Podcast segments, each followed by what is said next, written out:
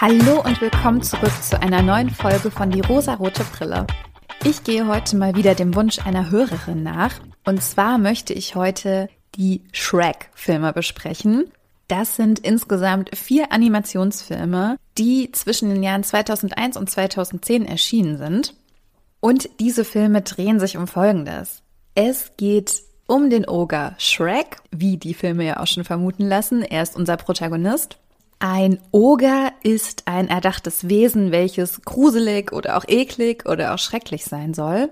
Er hat menschenähnliche Gestalt und ist in vielen Märchensagen oder auch fantastischen Erzählungen schon aufgetreten. Und die MacherInnen dieser Reihe haben genau diesen Unhold als unseren Helden auserkoren. Ein Oger ist nicht besonders schön, er ist auch eher missgestaltet, er ist sehr groß und sehr kräftig, aber er wird auch oft als gewalttätig oder aggressiv beschrieben oder manchmal auch als dumm. Er hat also alle möglichen negativen Eigenschaften, die gesellschaftlich nicht akzeptiert werden. Und in unseren Shrek-Filmen treffen wir auf eine Art Märchenwelt, es gibt also nicht nur den Oger, der aus dem Märchen oder einer Sage übernommen wurde. Es gibt auch andere Märchenfiguren wie Aschenputtel, Schneewittchen, den bösen Wolf. Und es werden sehr viele Märchen-Tropes, Märchengeschichten erzählt. Also wir treffen auf Prinzen, auf eine Prinzessin im Turm und so weiter. Was für mich die Filme sehr, sehr sehenswert macht, ist zum einen dass es Kinderfilme sind, Familienfilme sind. Man kann sie wirklich immer in jedem Alter mit jeder Person zusammen schauen. Sie sind aber gespickt mit sehr vielen popkulturellen Einflüssen. Also man hat immer wieder Bezugspunkte zum Beispiel zu Herr der Ringe oder zu Disney-Filmen. Dann gibt es auch eine Szene von Mission Impossible und es gibt auch Produkte, die sie nutzen. Also man erkennt ganz deutlich Starbucks und solche Sachen. Und das macht es, wie ich finde, sehr, sehr witzig. Ich möchte euch heute ein bisschen was über die Handlung der Filme erzählen und wie viel Feminismus in ihnen steckt. Ein kleiner Spoiler schon vorab. Prinzessin Fiona ist der Hit. Beginnen wir mit Teil 1. Im ersten Film wohnt Shrek alleine in einem Sumpf. Das ist so sein Ding, sein Gebiet. Er wühlt sich im Matsch, er ist alleine, er fühlt sich einfach super da alleine in seinem schmutzigen Sumpf. Und plötzlich tauchen da ganz viele Leute auf, also ganz viele Märchengestalten. Denn diese wurden in den Sumpf geschickt, weil ein gewisser Lord Farquaad sie verbannt hat. Lord Farquaad ist der Chef eines fiktiven Königreichs, weit, weit weg. Also im Englischen heißt es auch far, far away. Also genau so wie sehr viele Märchen auch beginnen, in einem Land weit, weit weg. Und weil das Shrek nicht passt, geht er zu Lord Farquaad, denn er will seinen Sumpf zurück. Er will ihn für sich alleine haben. Er liebt die Einsamkeit und er will einfach niemanden haben und will das auch mit niemanden teilen. Lord Farquaad hingegen will unbedingt eine Prinzessin heiraten. Das ist irgendwie gerade sein größtes Problem. Es wirkt ein bisschen so, als hätte er einfach nur ultra Langeweile und möchte deshalb gerade heiraten.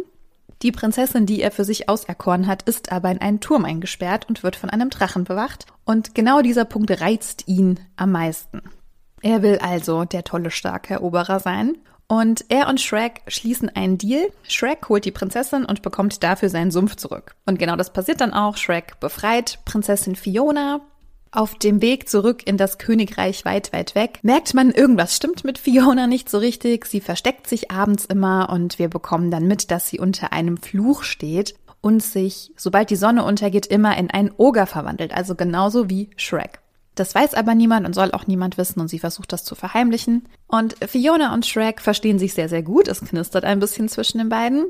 Bevor Fiona Lord Farquaad heiraten muss, kann Shrek diese Hochzeit verhindern und wir erfahren, wie das wahre Ich von Fiona aussieht, denn der Fluch kann nur gebrochen werden, indem sie den Kuss der wahren Liebe erhält, also auch so ein ganz typisches Märchending irgendwie.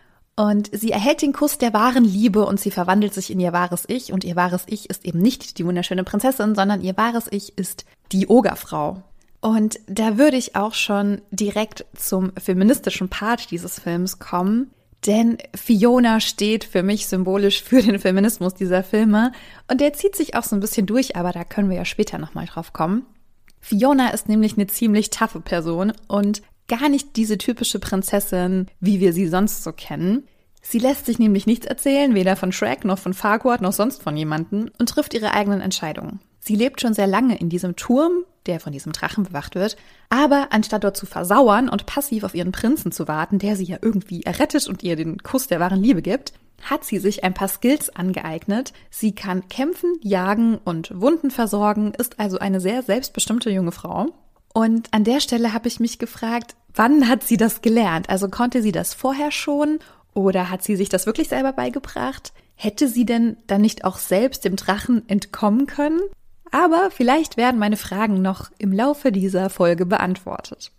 Fiona freut sich auch irgendwie auf diesen Menschen, auf diesen Prinzen, der sie da errettet, bis sie ihn dann kennenlernt, denn Shrek ist nicht so ganz der Ritter oder der Prinz aus dem Märchen. Und auch sie hat zunächst Vorurteile, aber die scheinbar oberflächlichen Unterschiede zwischen Fiona und Shrek bestehen dann eben doch nicht. Sie sind sich ziemlich ähnlich, auch wenn sie schön und er hässlich ist, also das alles in Anführungszeichen, denn eigentlich ist sie ja auch hässlich.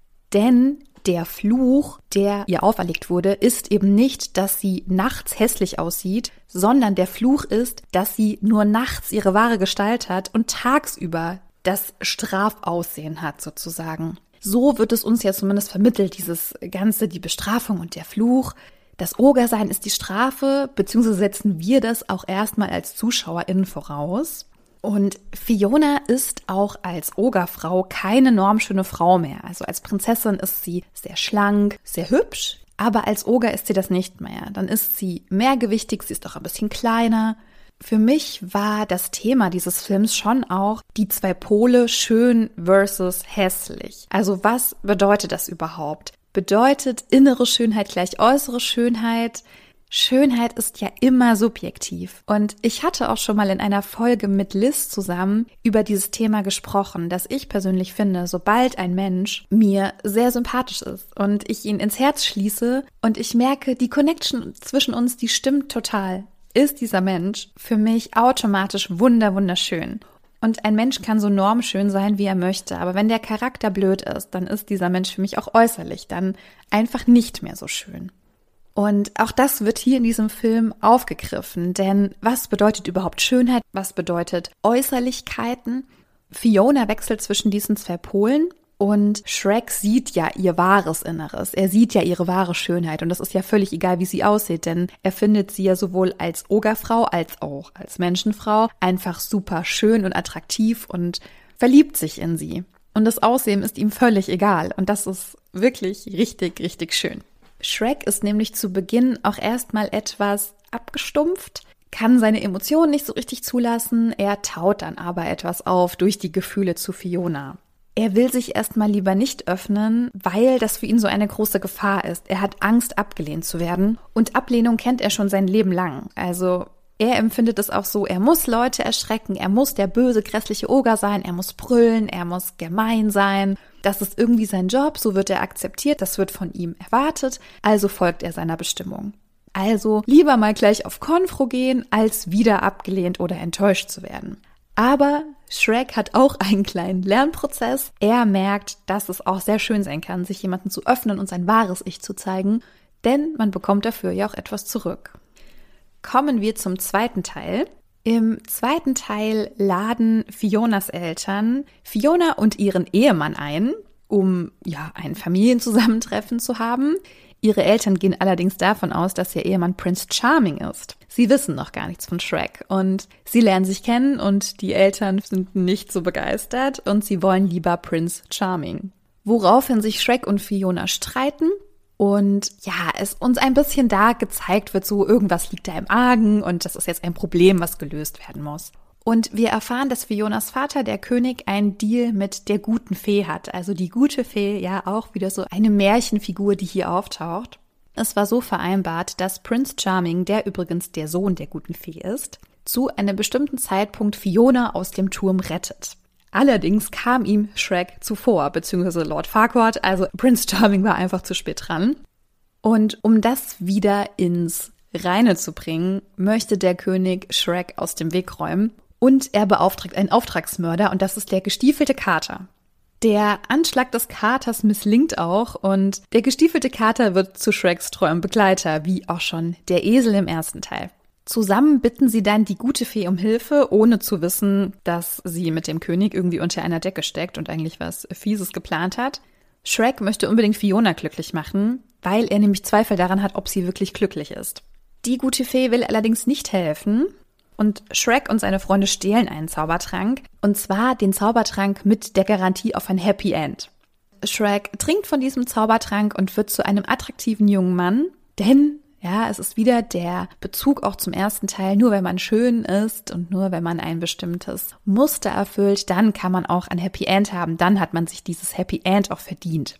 Man sieht jetzt auch, dass alle Shrek anstarren, wie sie ihn auch schon immer angestarrt haben, aber jetzt aus einem ganz anderen Grund. Er wurde bisher immer angestarrt, weil er so ein böser, grässlicher Oger ist und jetzt wird er angestarrt, weil er einfach so wunderwunderschön ist. Die gute Fee und der König legen Fiona rein, indem sie Prince Charming vorschicken und sagen, ja, das ist Shrek, er hat nur einen Trank getrunken und er sieht jetzt wunderschön aus, aber das ist dein Ehemann. Und die Fee beauftragt auch Fionas Vater, Fiona einen bestimmten Trank zu geben, dass sie sich in den Mann verliebt, den sie küsst, nachdem sie diesen Trank getrunken hat. Also der erste Mann, der ihr einen Kuss gibt, dem schenkt sie dann sozusagen ihr Herz.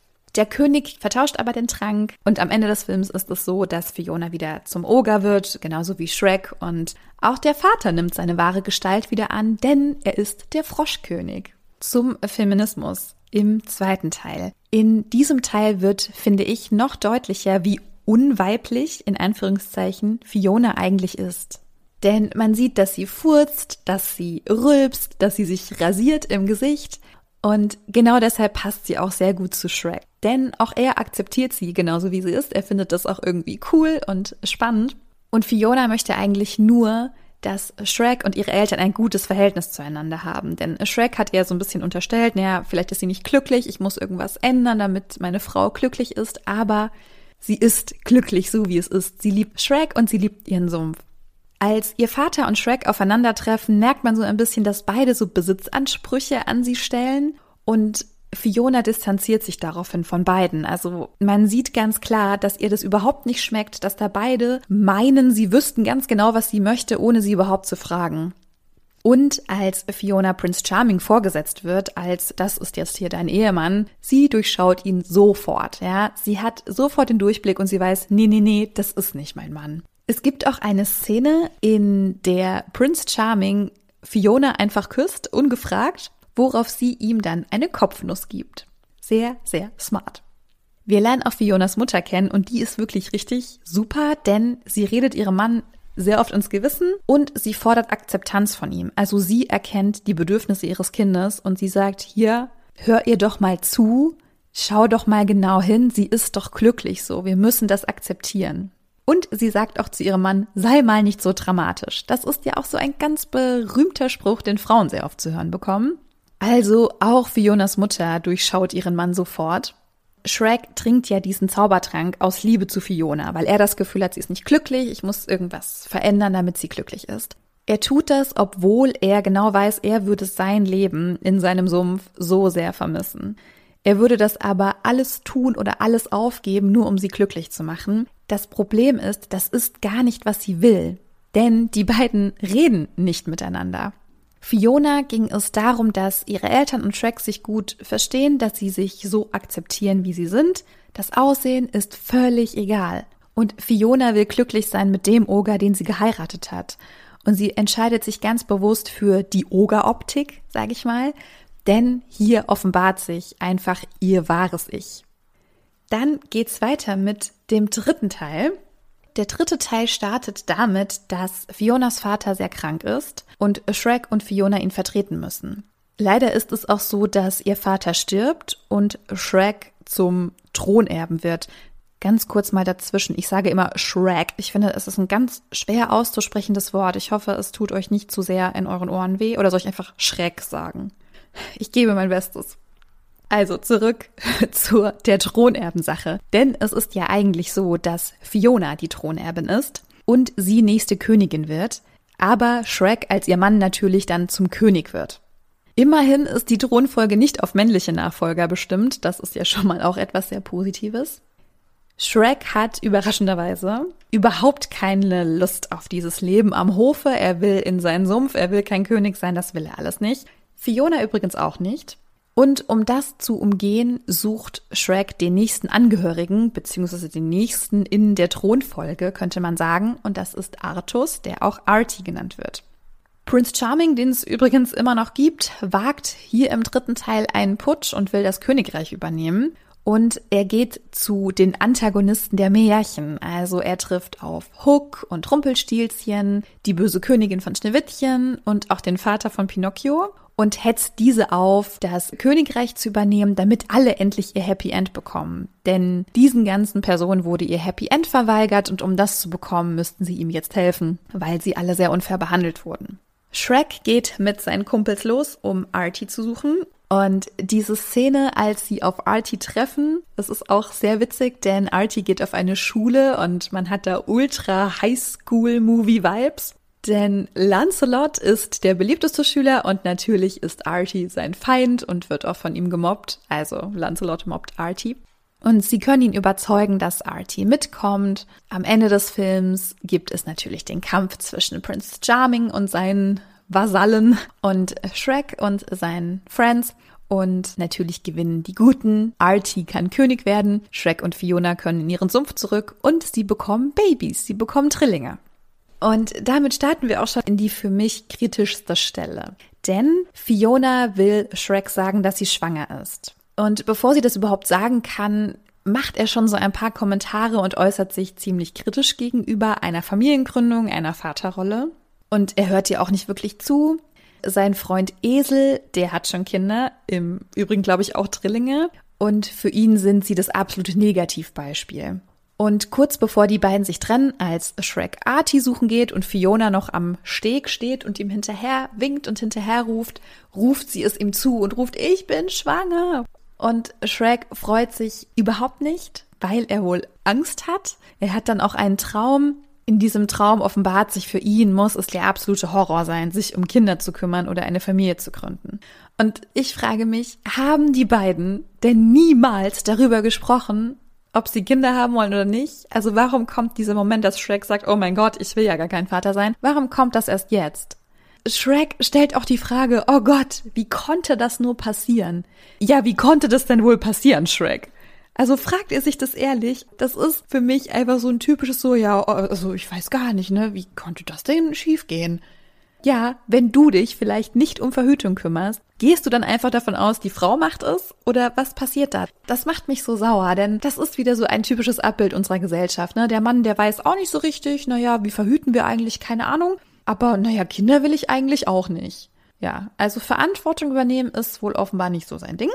Shrek sieht diese ganze Sache auch als sein Ende an und ich frage mich, das Ende wovon? Also vielleicht das Ende seiner Freiheit, das Ende in seinem Sumpf zu tun und zu lassen, was er will. Er ist jetzt gezwungen, Verantwortung zu übernehmen. Und als er auf Artie trifft, gibt es auch so sehr starke Vater-Momente. Shrek ist überhaupt nicht verständnisvoll oder einfühlsam mit Artie.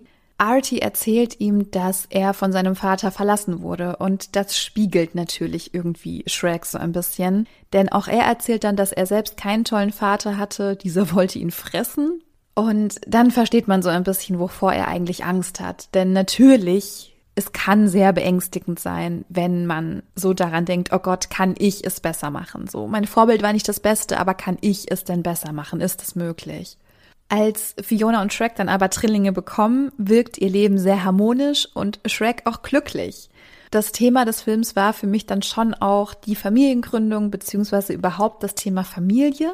Denn Fionas Vater stirbt und er braucht einen Erben, der seine Ideen weiterführt. Ja, und dann geht es ja auch so ein bisschen um das Thema Verpflichtung gegenüber der Familie. Also das war dann schon so das zentrale Thema.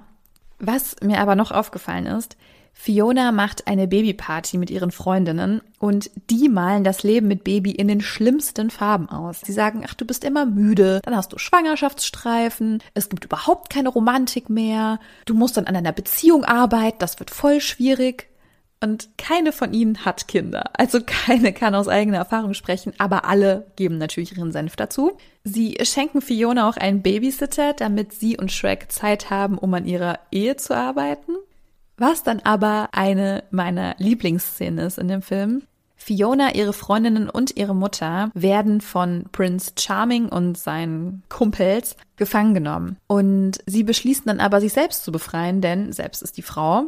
Und Fiona sagt, so, los geht's, wir befreien uns jetzt hier selbst. Und Schneewittchen und Co. legen sich dann hin und warten auf einen Prinzen, der sie rettet. Denn das war immer die Strategie, um sich aus Situationen zu befreien.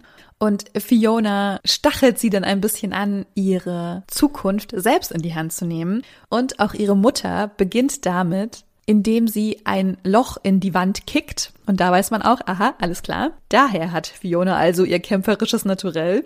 Die Frauen verbrennen ihre BHs und so symbolisch ist es so ein ganz empowernder Moment, eine ganz empowernde Szene. Und sie können dann alle ihre Skills gemeinsam nutzen, um ins Schloss zu kommen, also um sich zu befreien und um dann auch zu helfen, Prince Charming zurückzuschlagen. Also Schneewittchen ruft zum Beispiel mit ihrem Gesang die Waldtiere, die ihr helfen. Aschenputtel wirft einen Schuh.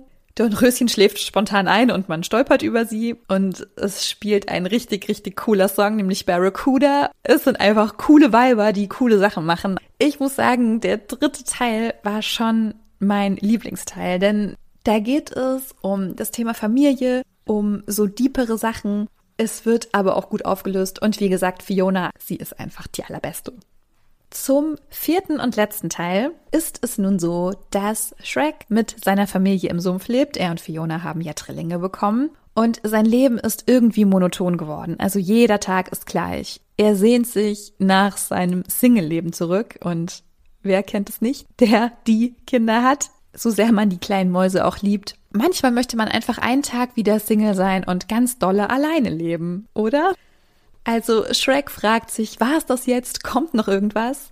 Unser Antagonist Rumpelstilzchen tritt auf den Plan und er bietet Shrek einen Deal an. Er gibt ihm für einen Tag sein Ogerleben zurück, wenn er ihm im Gegenzug einen beliebigen Tag seines Lebens schenkt. Und Shrek ist das ganz egal, er will einfach nur einen Tag wieder sein Oger-Life leben.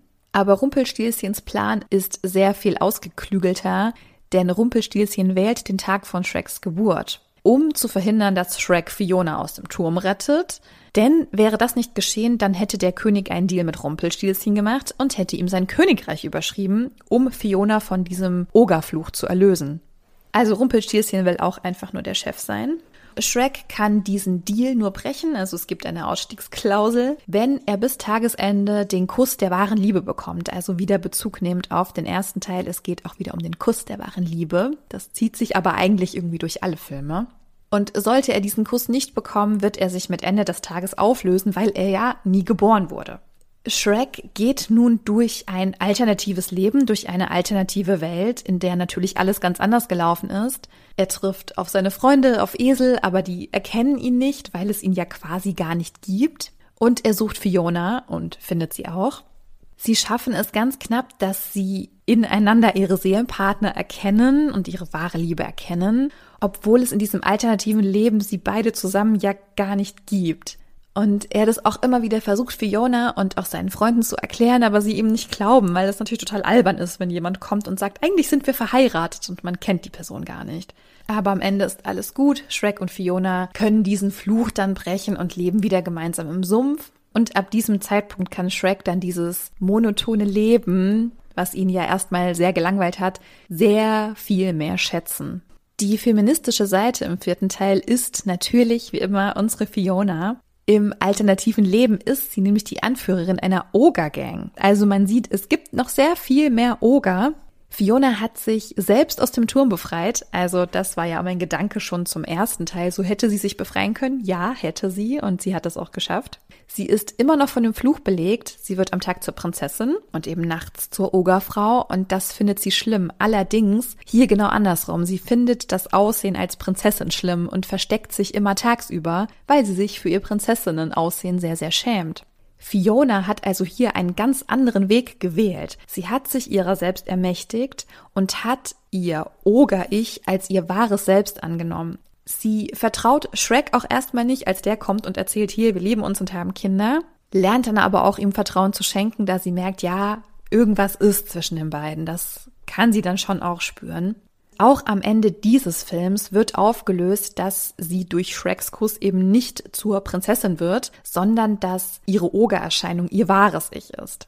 Also Fiona ist wirklich so ein cooler Charakter. Sie ist direkt, aber einfühlsam. Sie ist super schlau und super selbstbestimmt. Einfach echt eine richtig, richtig coole Frau, die einfach die Filme auch sehr feministisch macht. Klar, Fiona spricht nicht viel mit anderen Frauen, also andere Frauen spielen keine Rolle und man muss sagen, Fiona ist im Prinzip auch nicht unser Hauptcharakter. Fiona ist nicht unsere Protagonistin, das ist Shrek. Aber wenn man den Fokus auf den Feminismus legt und den Fokus auf feministische Themen legt, dann findet man schon einiges, denn Fiona ist echt eine richtig coole Socke. Und das ist im Prinzip auch mein Fazit heute. Denn diese Filme und auch diese ganzen Figuren, ich hatte es ja schon am Anfang erwähnt, sie basieren auf Märchen und Sagen und auf vielen verschiedenen Geschichten, die da ineinander verwoben wurden. Und die waren ja eigentlich eher nicht so feministisch. Also in sehr vielen Märchen sind Frauen eher passiv und warten auf den Prinzen, der dann für sie Entscheidungen trifft und ihr Leben in die Hand nimmt. Und das sieht man ja auch im dritten Teil, ja, Schneewittchen, Rapunzel, die legen sich hin und warten, bis der große Held kommt. Klar, es gibt auch Ausnahmen, aber die Grundidee von Märchen ist ja schon immer die Jungfrau in Nöten und die heldenhaften Männers, die sie dann befreien. Und ich fand es gut, dass in den moderneren Shrek-Filmen das jetzt teilweise gedreht wurde, aber auch auf jeden Fall parodiert wurde. Und genau die Parodie macht sehr viele Szenen einfach so unfassbar komisch und ist besonders für Erwachsene zum Wegschmeißen. Also für mich eine absolut klare Empfehlung. Ihr könnt diesen Film alleine schauen, mit der Familie schauen, gemeinsam mit irgendwem schauen. Also ich glaube, jeder findet da irgendwas zum Lachen. Und auch für unsere kleinen feministischen Herzen ist da wirklich was dabei. Denn ich finde, ich muss es einfach nochmal sagen, Fiona ist wirklich ein richtig toller Charakter und sollte als Vorbild stehen, denn sie gibt so einen Scheiß darauf, wie sie aussieht irgendwann. Ich meine, klar, ne, sie hat so ihre Struggles, sie hat so ihre Unsicherheiten, aber sie fühlt sich einfach wohl, so wie sie ist, obwohl sie nicht dieser Schönheitsnorm entspricht. Und selbst wenn sie die wunderschöne Prinzessin gewesen wäre, hätte das wahrscheinlich keinen Abbruch getan. Aber genau dadurch, dass sie ja hässlich ist, ja, weil natürlich von der Gesellschaft gesagt wird, Oger sind hässlich, sie sind eklig, und sie das aber so empowernd rüberbringt, dass sie ihr Aussehen annimmt, als ihr selbst annimmt und das auch wertschätzen kann. Echt super klasse. Mit Fiona möchte ich jetzt eigentlich auch einfach die Folge schließen und euch diese Empfehlung aussprechen, die Filme zu schauen. Ich danke auch nochmal dir, Heike, dass du mir das vorgeschlagen hast. Ich hatte wieder sehr viel Spaß daran, die Filme zu schauen. Du hast ja wieder etwas warten müssen, aber du weißt, ja, es ist alles notiert, es wird alles bearbeitet, es dauert nur ein kleines bisschen. Wenn auch ihr mir Vorschläge schicken möchtet, was ich denn mal besprechen soll, gibt es irgendeine tolle Filmreihe oder eine Serie, Schreibt mir das gerne. Ich freue mich wirklich über jeden Tipp von euch. Ich wünsche euch eine wunderschöne Woche. Ich hoffe, es geht euch gut da draußen. Ich hoffe, ihr macht euch eine schöne Zeit. Und dann hören wir uns ganz bald wieder. Bis nächste Woche. Adios.